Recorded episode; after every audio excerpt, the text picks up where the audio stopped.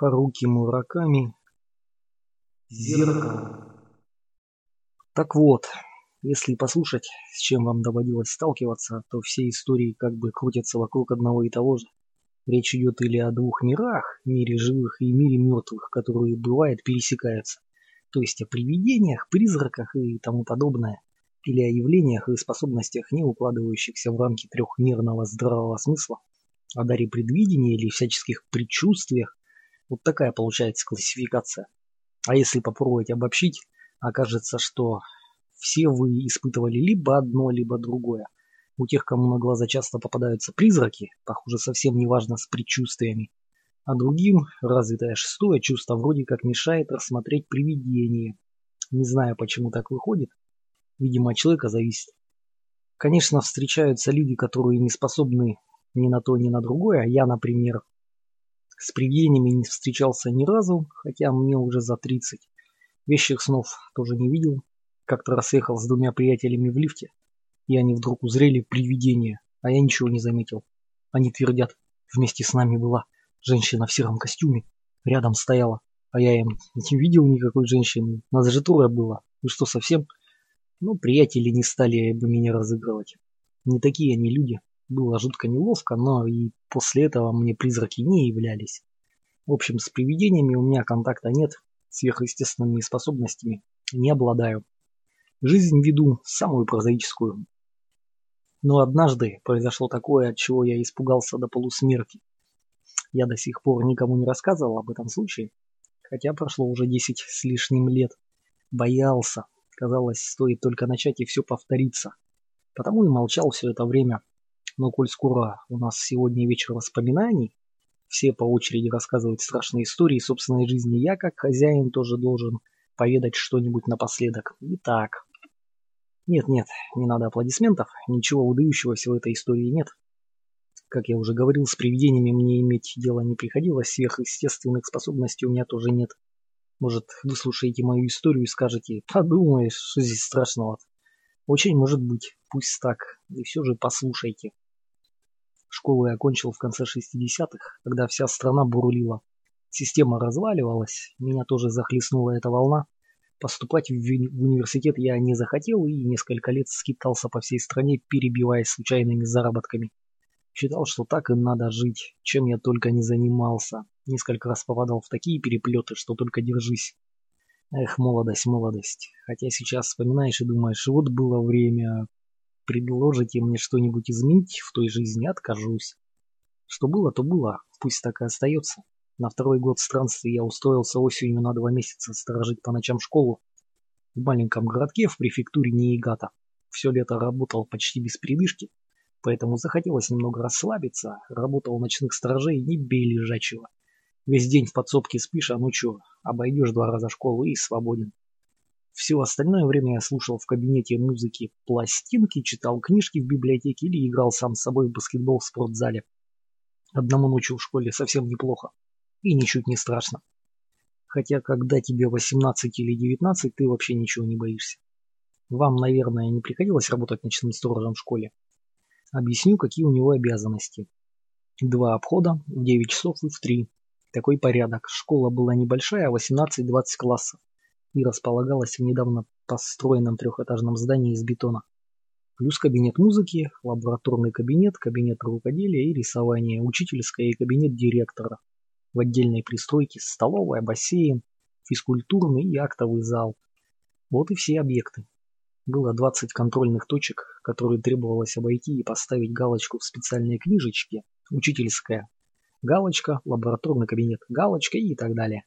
Конечно, галочки можно было ставить и валяясь на диване в подсобке, но совесть не позволяла. Сказали бы, мало того, что работа не пыльная, так еще кто-то в школу залез, пока он спал.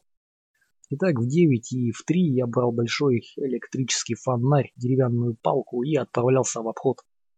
Фонарь в левой руке, палка в правой. В школе в старших классах я занимался кендо, так что руки у меня тренированы, Тогда я бы схватился с любым противником, будь у него даже настоящий самурайский меч. Только не с мастером, конечно, но это тогда. А сейчас только меня бы и видели. Стоял октябрь, ночь выдалась ветреная, но теплая, даже душноватая. Вечером налетела туча комаров, и помню, чтобы их выкурить, я зажег две ароматические свечки. Ветер гудел, не переставая. Дверь в бассейн была сломана, и как только задувала посильнее, начинала хлопать, действуя на нервы. Думал бы ее поправить.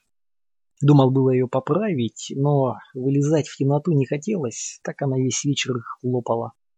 Девятичасовой обход прошел нормально, полный порядок на всех точках. Замки заперты, все на своих местах. Никаких изменений. Вернувшись в подсобку, я поставил будильник на три часа и заснул как праведник. Едва заверещал будильник, я сразу понял, что-то не так. Совершенно не так. Появилось какое-то неясное ощущение, даже не знаю, как передать.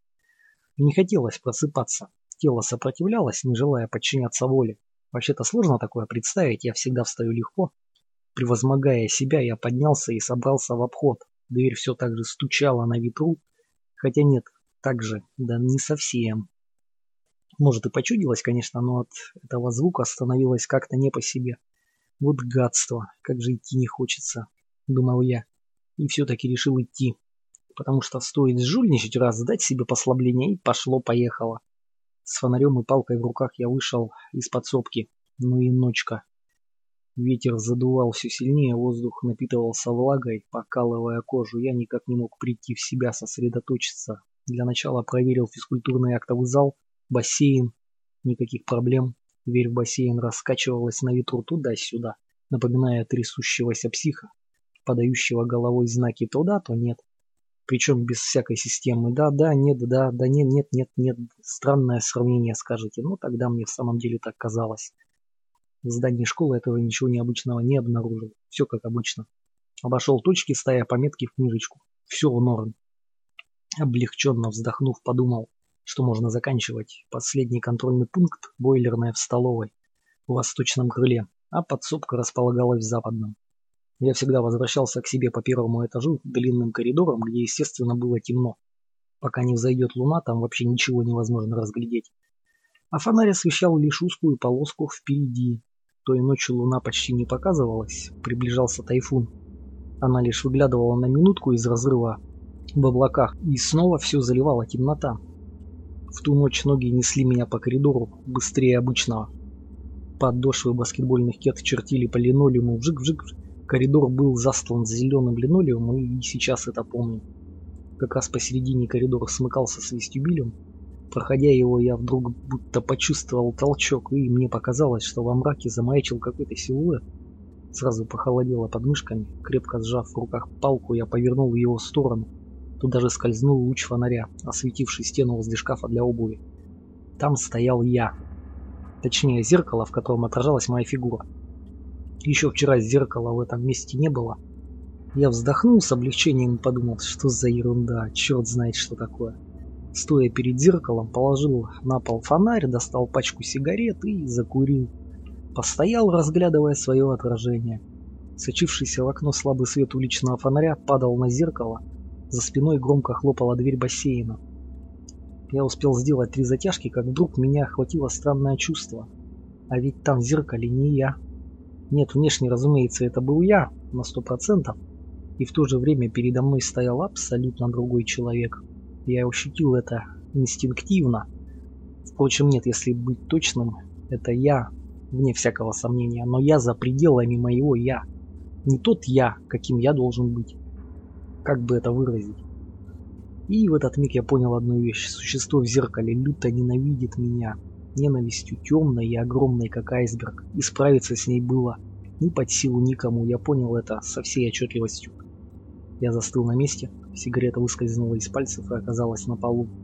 С сигаретой в зеркале произошло то же самое. Какое-то время мы стояли, уставившись друг на друга. Меня словно заковали в кандалы, я не мог двинуться. Наконец тип в зеркале шевельнул рукой, не торопясь провел кончиками пальцев по подбородку, потом медленно стал ощупывать лицо, словно по нему ползало насекомое. Я заметил, что делаю то же самое, повторяю все за ним, будто сам превратился в отражение. Иными словами, он пытался подчинить меня себе. Собрав последние силы, я громко закричал. Получилось что-то вроде Сковавшие меня путы ослабели совсем чуть-чуть. Тогда я Недолго думая, врезал палкой по зеркалу, раздался звон стекла, я рванул с места, бежал, не оглядываясь, и, влетев в подсобку, запер дверь на ключ и с головой забился под одеяло. Дверь бассейна колотилась на ветру до самого утра. Да, да, нет, да, да, нет, нет, нет. Думаю, вы догадываетесь, чем кончилась эта история. Никакого зеркала, конечно, не было. Не было. Никто его в вестибюле не вешал. Такие вот дела. Получается, что я видел не привидение, а всего лишь самого себя. До сих пор не могу забыть, какой ужас меня тогда охватил. Кстати, заметили, что у меня в доме нет ни одного зеркала? Знали бы вы, сколько времени приходится тратить на бритье, когда своей физиономии не видишь. Уж поверьте,